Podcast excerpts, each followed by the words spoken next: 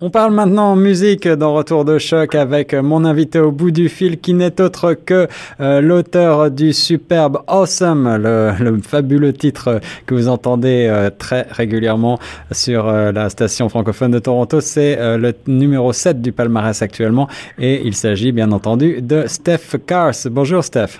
Bonjour, ça va bien? Oui, ça va très bien toi? Oui, ça va super.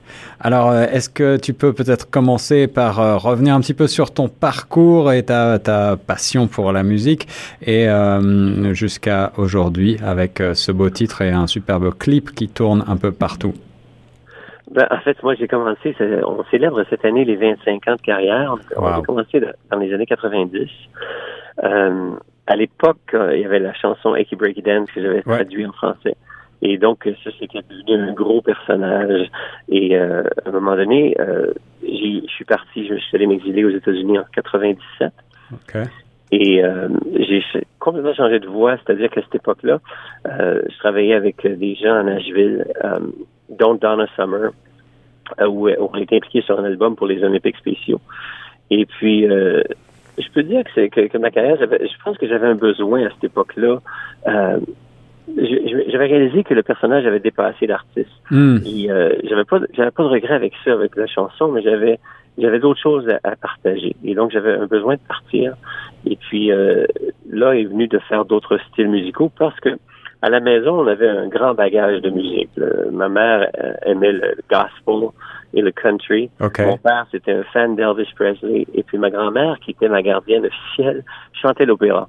Donc, ah oui, en euh, effet ça fait que donc et mon entraînement euh, vocal est, classique. Donc euh, c'est sûr que quand je suis arrivé avec Aggie Dance, c'était complètement différent. Oui, ouais, c'est pas peu dire. Oui, en 2006 d'ailleurs, on a, on a fait un spécial sur PBS, les réseaux PBS euh, de pop opéra aux États-Unis et donc ça a été un, un autre tournant.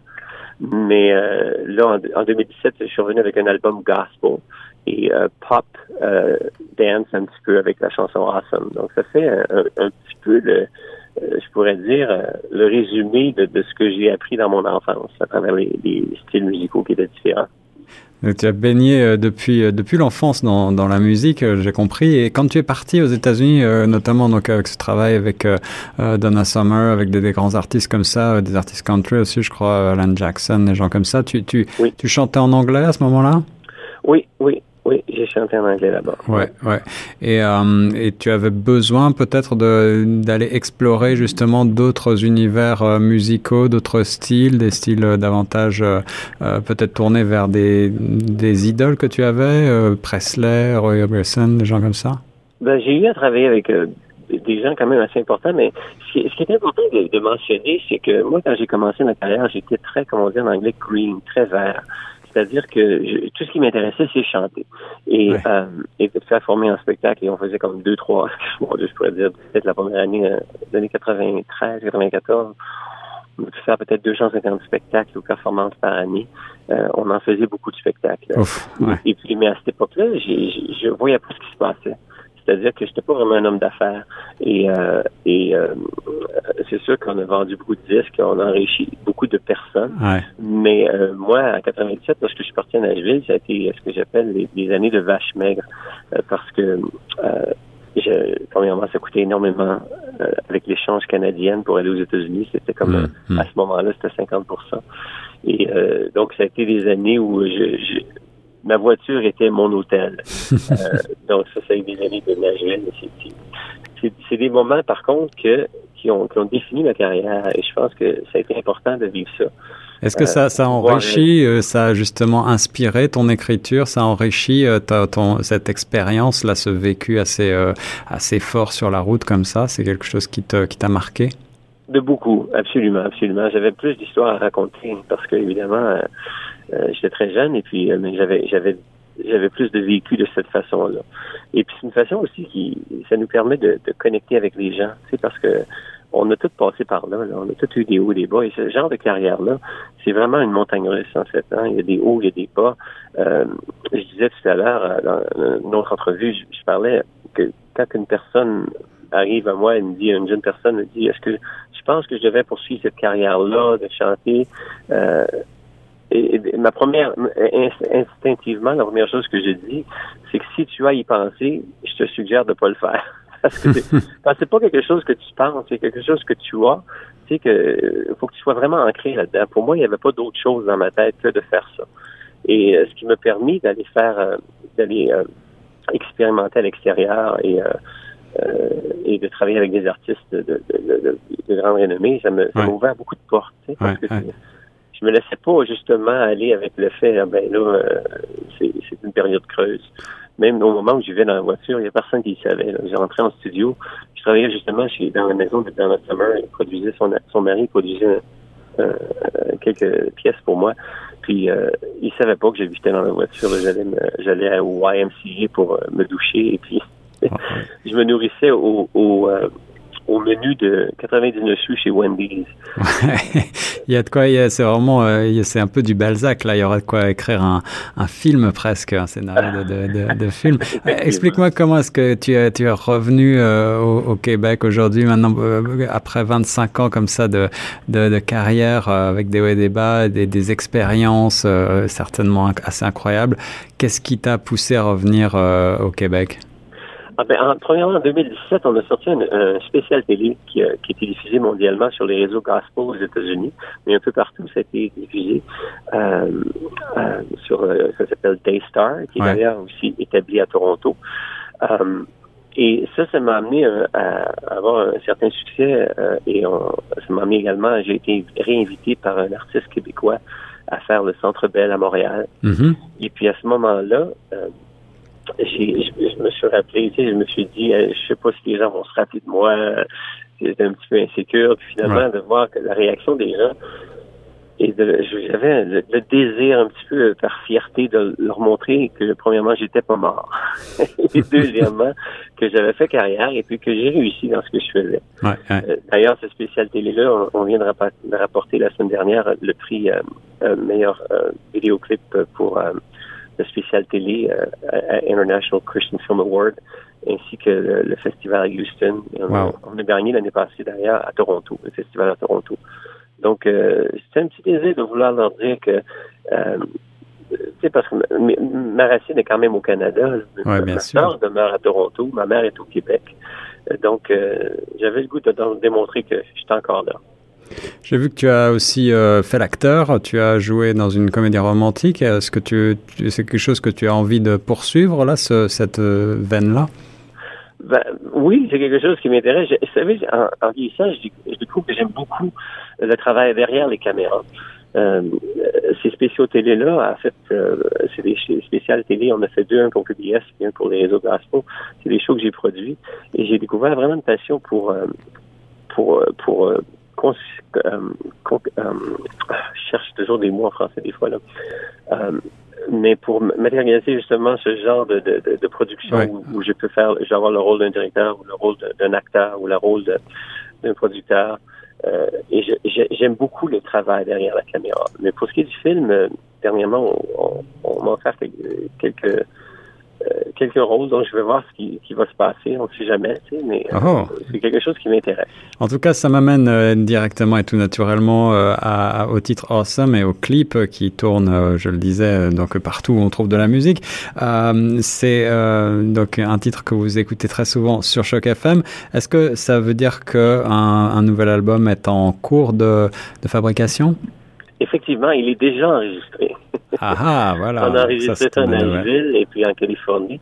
Euh, c'est euh, l'album qui va s'appeler 25, 25, pour célébrer les 25 ans de carrière.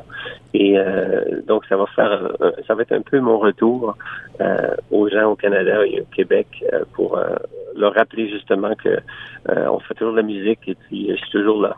Cet album 25 va être un album 100% francophone? C'est 50-50. 50-50, ok, ok, excellent. Euh, est-ce que tu veux nous dire quelques mots sur le thème de la chanson Awesome peut-être? Qu'est-ce qui t'a amené à écrire là-dessus? La chanson Awesome, je voulais la faire, je voulais, j'ai écrit en anglais en premier, et puis après je voulais la traduire en français. Il n'y avait pas de, traduction vraiment pour le mot Awesome parce que c'est une expression américaine, ce qui veut dire génial, mais ça ne disait pas vraiment bien en chanson. Donc, euh, mais cette chanson-là célèbre, euh, c'est la chanson thème de la campagne Why I Count qui veut dire pourquoi je compte. C'est une, organisation que j'ai fondée il y a trois ans pour euh, euh, combattre l'intimidation. Vous savez, l'intimidation, c'est c'est la cause majeure maintenant des suicides chez les jeunes de moins de 14 ans. Ouais, c'est un vrai fléau. Hein? C'est incroyable, c'est hmm. un fléau. Il y a plus de 160 000 étudiants qui restent à la maison tous les jours de peur d'être intimidés.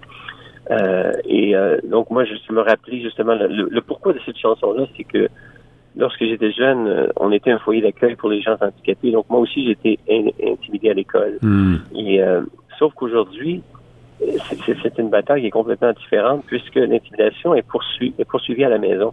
C'est-à-dire qu'on était intimidé à l'école jeune, mais la maison est un endroit sécur. Et aujourd'hui, l'intimidation les poursuit à travers les, réseaux sociaux et à travers l'Internet. Mais oui. Et, c'est encore plus euh, dommageable puisque puisqu'ils n'ont plus d'endroits sécurs.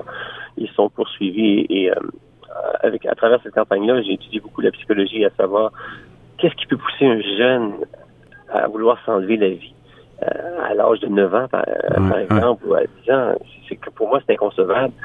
Mais euh, l'étude démontre que le cerveau d'un adolescent semble identique à celui d'un adulte. Par contre, la partie frontale euh, qui est capable de raisonner euh, et, n'est pas n'est pas formée encore. Donc toutes les décisions que les, jeunes prennent sont vraiment des décisions émotives.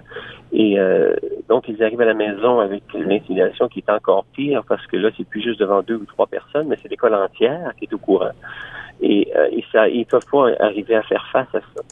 Euh, euh, ce week-end dernier, j'étais à Saint-Louis. On faisait un spectacle pour euh, une jeune, ben, en fait, c'est une jeune fille qui, a commis le suicide à l'âge de 17 ans. Donc, ils avaient, mm. Ça s'appelle un awareness. Et, on était à travers les écoles et puis à travers les spectacles.